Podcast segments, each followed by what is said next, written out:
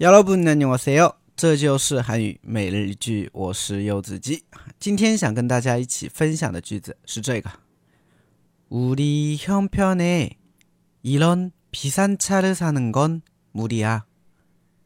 우리 형편에 이런 비싼 차를 사는 건 무리야.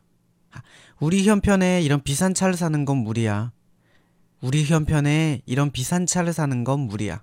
啊，以我们现在的这种条件啊啊，买高级车的话就太奢侈了，对吧？比如说一个家庭啊，一般总会有想要一辆车嘛，对吧？啊，那有一些可能啊喜欢那种高级一点的车，对吧？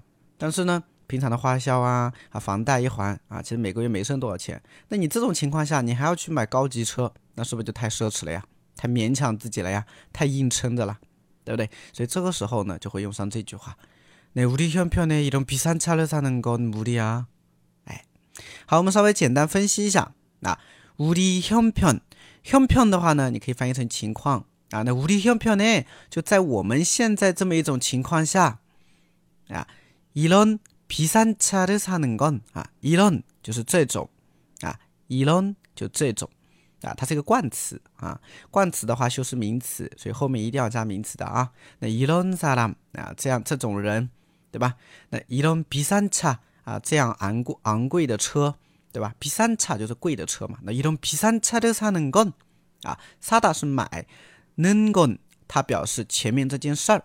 所以이런비싼차를사는 건， 就是买这么贵的车这件事情啊，对我们来说是무리啊，무리是勉强啊，对吧？哎，就勉强的意思啊。所以连起来就是啊，우리형편에이런비싼차를사는건무리 야。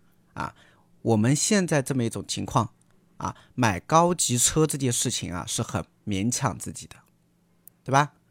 우리형편에이런비싼차를사는건무리 야。 우리형편에이런비싼차를사는건무리 야。 哎，大家学会了吗？